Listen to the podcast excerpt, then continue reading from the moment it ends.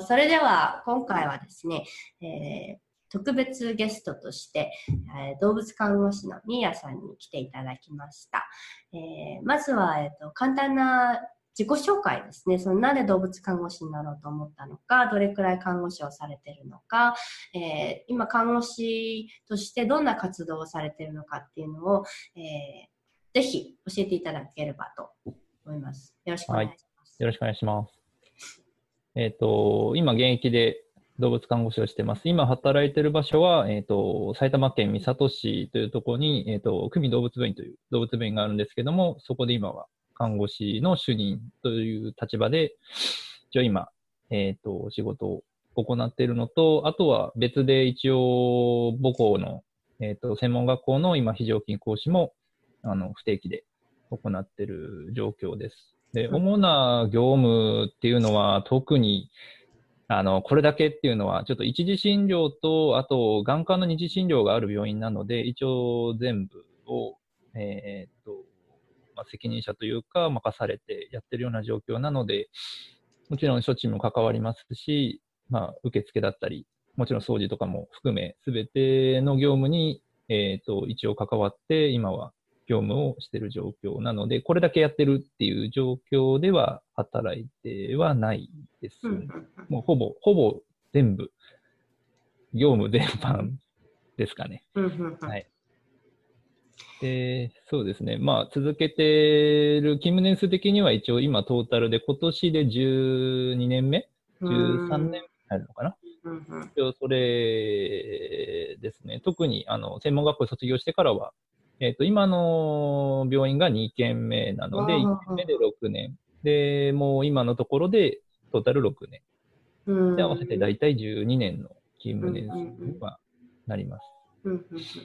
で、もともとじゃあこの職を目指した理由はそうですね、もうちっちゃい頃から動物の命を救いたいっていうのもありましたし、まあもうもともと、もう幼稚園の頃から動物を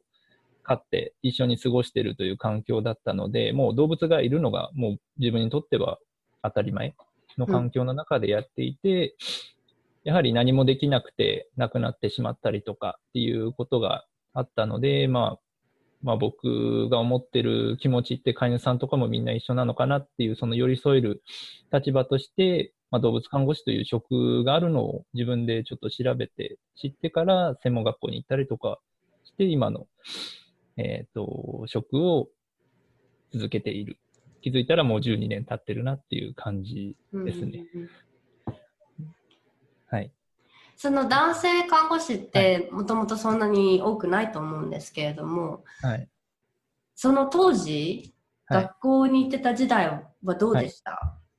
一応専門学校に行った時に関しては、えっ、ー、と、動物看護学科っていうのが一応あって、京宮の方の学校にはなるんですけど、そこで一応3クラスが一応動物看護学科で、1クラス大体10人ぐらいは、えー、と男性がいて、残りは女性って形だったんで、僕の世代はもしかしたら、男性の人数としては多かった方なのかなとは、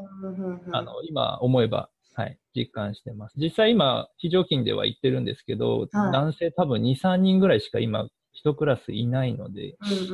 まあ、やっぱり少ないなっていう印象はありますし、うん、うん、あとは実際に臨床に出て動物看護師で男性ってなると本当に、今はちょっとずつ増えてるのかもしれないんですけど、うん、やっぱり圧倒的に女性の職場だなっていうのは、はい。そうですね。今も昔も思ってますね。はい、その中で、そのかんど男性看護師として、その、はい、まあ、この前メッセージをやり取りしてる時に、はい、あの、まずこう夢を見させてあげたいというこんなことも可能なんだよっていうのがあったと思うんですけれども、はい、それをぜひ教えてもらっていいですか、はい、まあ、僕がそもそも高校の時にあのこの職目指そうかなって専門学校自分でカタログを、まあ、取り寄せて、うん、そのまあ、高校の先生に見せた時にはもう、まあ、そもそも男性がこういう仕事はなんだろうな、うん、向かないというか、うん、そもそもそういうのは男子はっていうので、大学のカタログをその時に見せられたっていうのもあったりとかして、うん、まあやっぱり大学に行かなきゃいけないのかなっていうのはあったんですけど、でも、うん、自分がやりたいのはその仕事に就くことではないし、やっぱり命救う専門の家庭を踏んで、しっかりあの動物病院で働きたいっていう意思があったので、まあ、その高校の先生の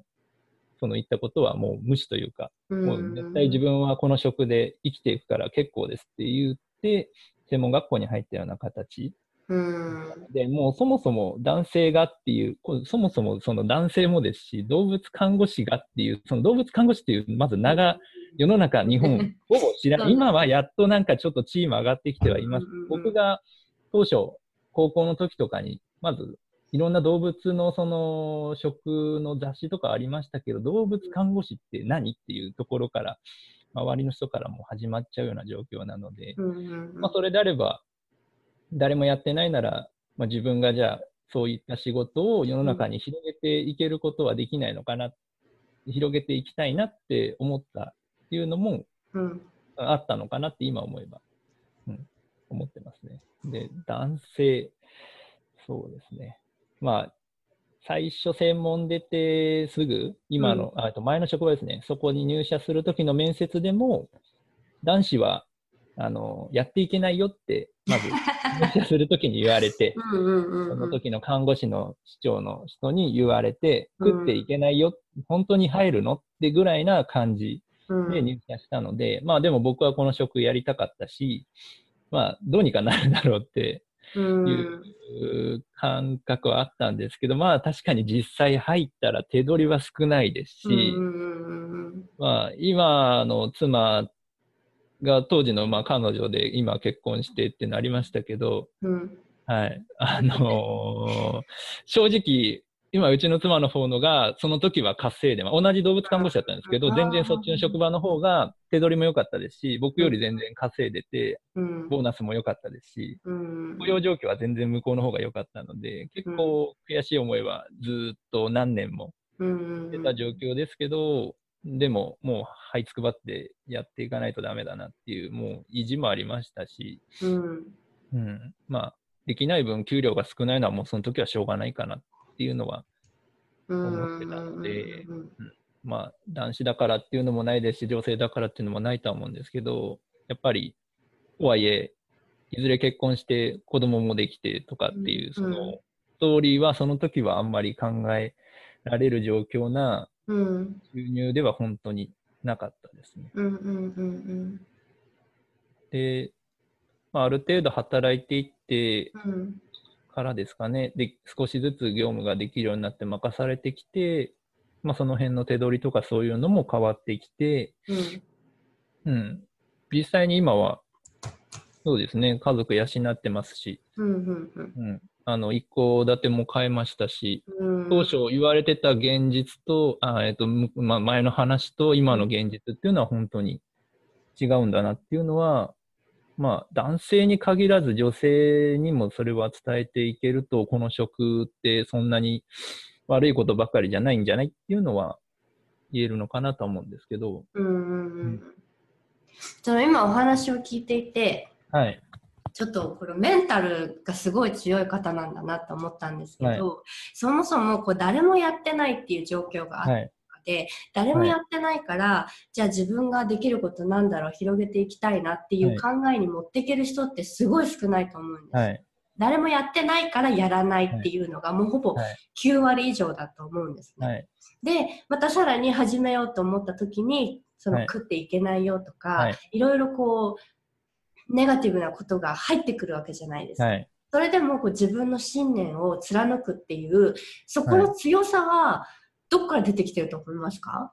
うん、そもそも人がやってることにあまり強く興味があるというか、まあ、やってることってもうある程度形になってることで変化はしないと思うんですけど、逆にそれだと自分は生きていけない。この世界で食っていくっていうのはおそらく無理だろうなっていうのはありますし、誰かがやってることじゃないことを少しずつでもやっていくことで、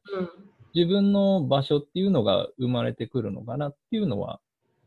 思ってあの同じ仕事をやっても、結局僕は新人で入った時同期2人いて、僕含めて3人だったんですけど、やっぱり僕どんどん置いてかれてたので、あの同じことやってる中で、彼女たち、まあ、女性2人だったんですけど、全然追いつけなくて、あこれじゃダメだなと思って、じゃあ自分にできることって何かなっっていうのを考えたときに、あ、じゃあまずそういう彼女たちができない大型犬の補定とかを、じゃあうまくできるようになるとか、機械のトラブルとかありますので、そういったものの検査機器に強くなるとか、器具とか、そういうちょっと人によってはそういうところ苦手なんだっていう懸念されそうなところを、うん。じゃあ自分が極めて、ちょっとそういったことを極めていくことで、自分の場所を作っていかないと、うんあの、ダメだなっていうのはあったので、うんまあそこから今もあんまり人と同じことをするっていうことをするよりは、誰かが嫌がるような仕事とか、あんまりやんない仕事を少し極めていったりとか、うんいうのは、今もそれは続けてるのかなっていうのは。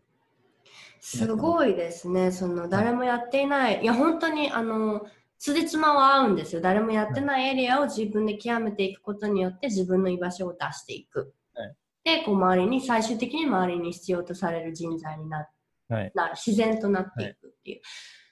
この考え方ってどうやったらできるようになるんですかね？どうやったらできるか。うーん。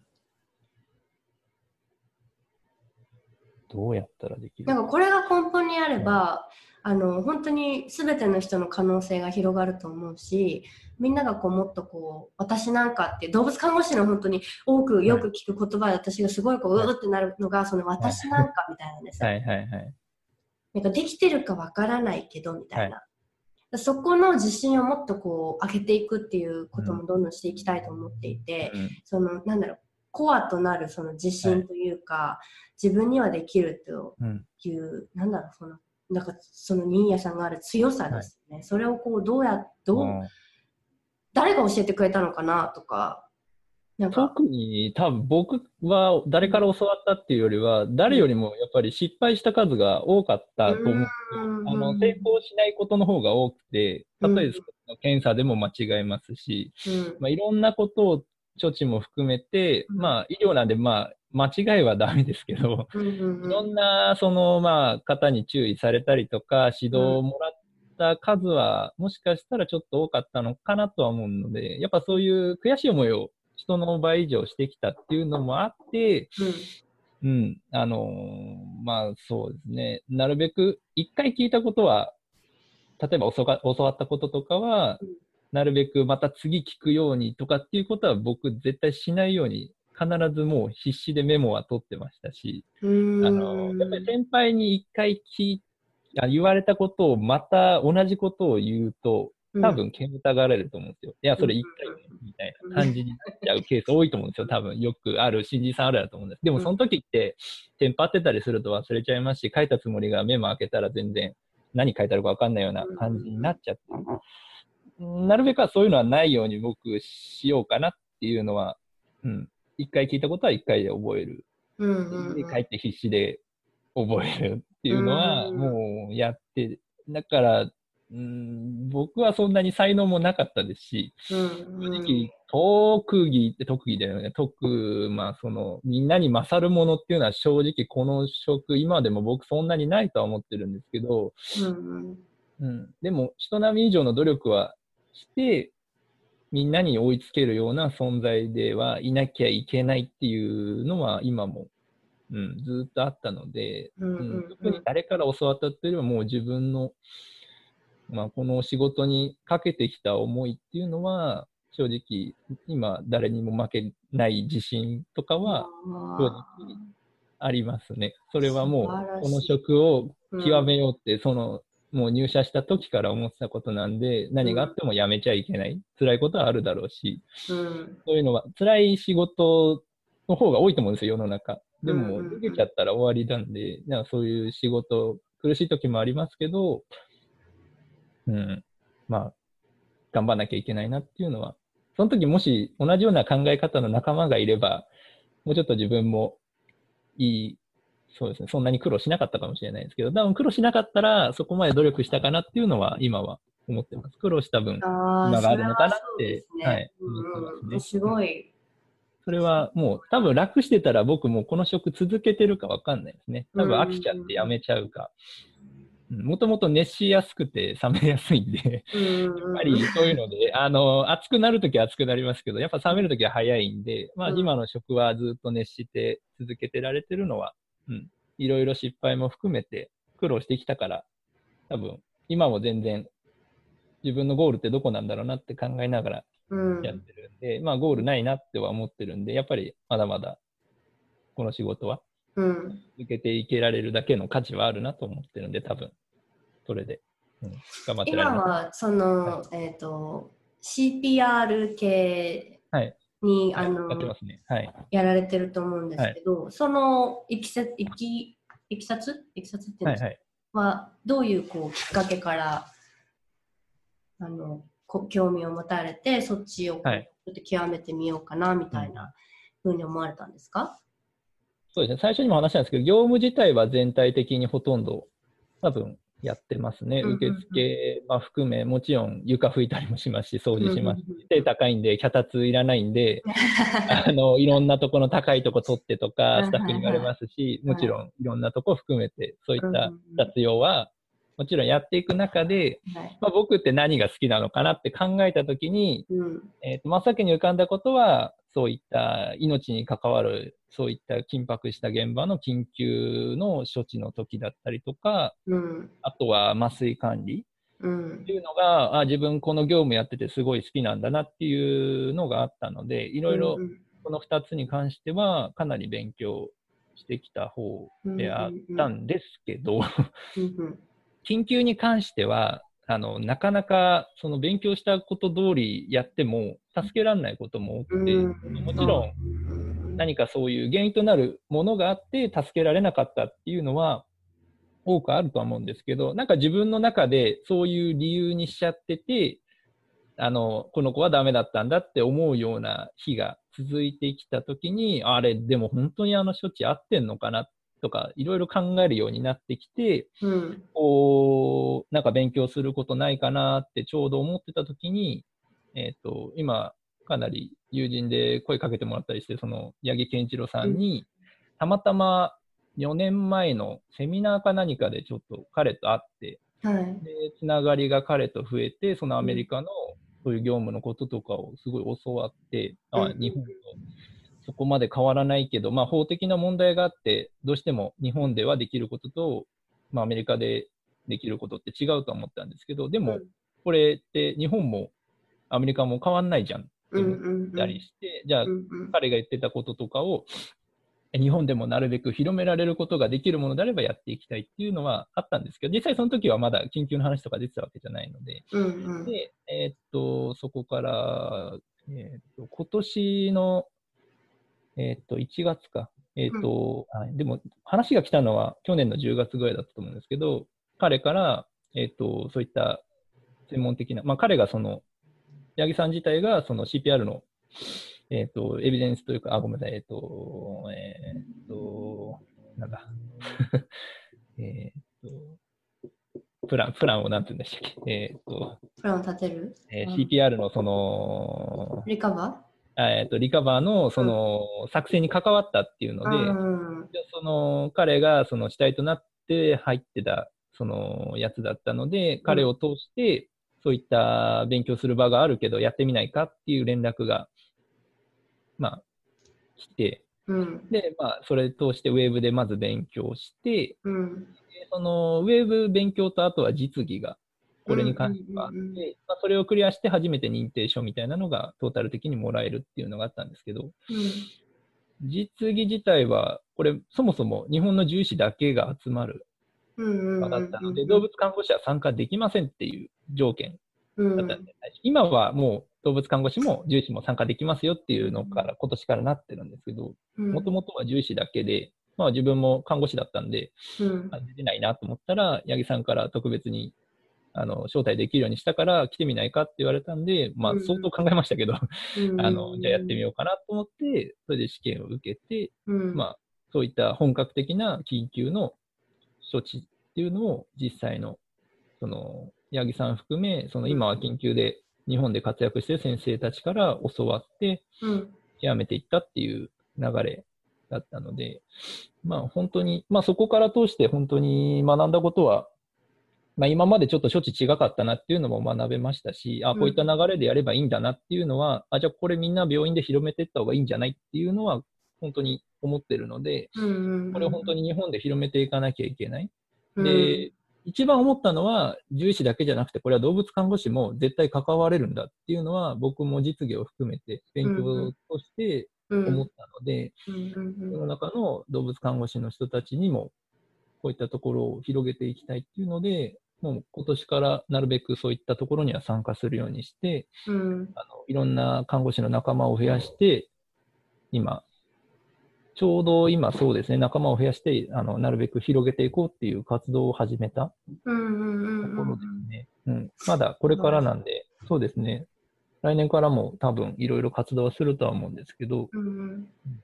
ぜひあのウェビナーでもあの、はい、特別講師として来ていただくときに、そのお話もしていただきたいんですね。はい、で CBP もその私たちは、はい、まあ、発信力がある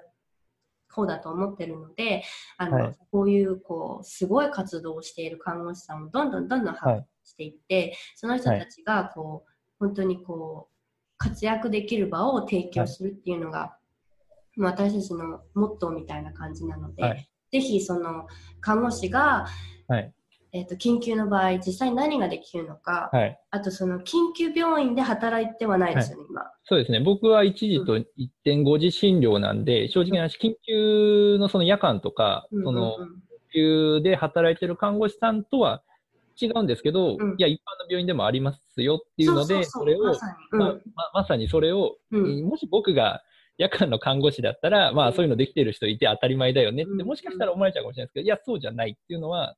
あの僕はそれは価値あるのかなとは思ってるんですけど、私うん。はい、それは本当に。それその確率の方が、割合の方が多いと思うんですよね。はい、一般診療で働いてる看護師さん。でエマージェンシーが来たら、まあ、そんなに件数は多くないけど、多くないからこそちょっとどうしたらいいかわからないみたいな、はい、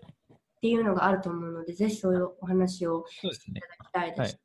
あとは、まあ、メンタルの部分でどういうふうにこう、準備をしていくのか、あ。と、そうですね、このロールモデルをそのどんどん見せていきたいっていうのもあるんですけど、私たちの目的で、その、院長先生とかと話を聞く中で、本当によく出る言葉が、その看護師のロールモデルがいないから、その病院内にいないから、あの彼女たちがどこまで自分がこう成長できるのかっていうのをイメージできていない。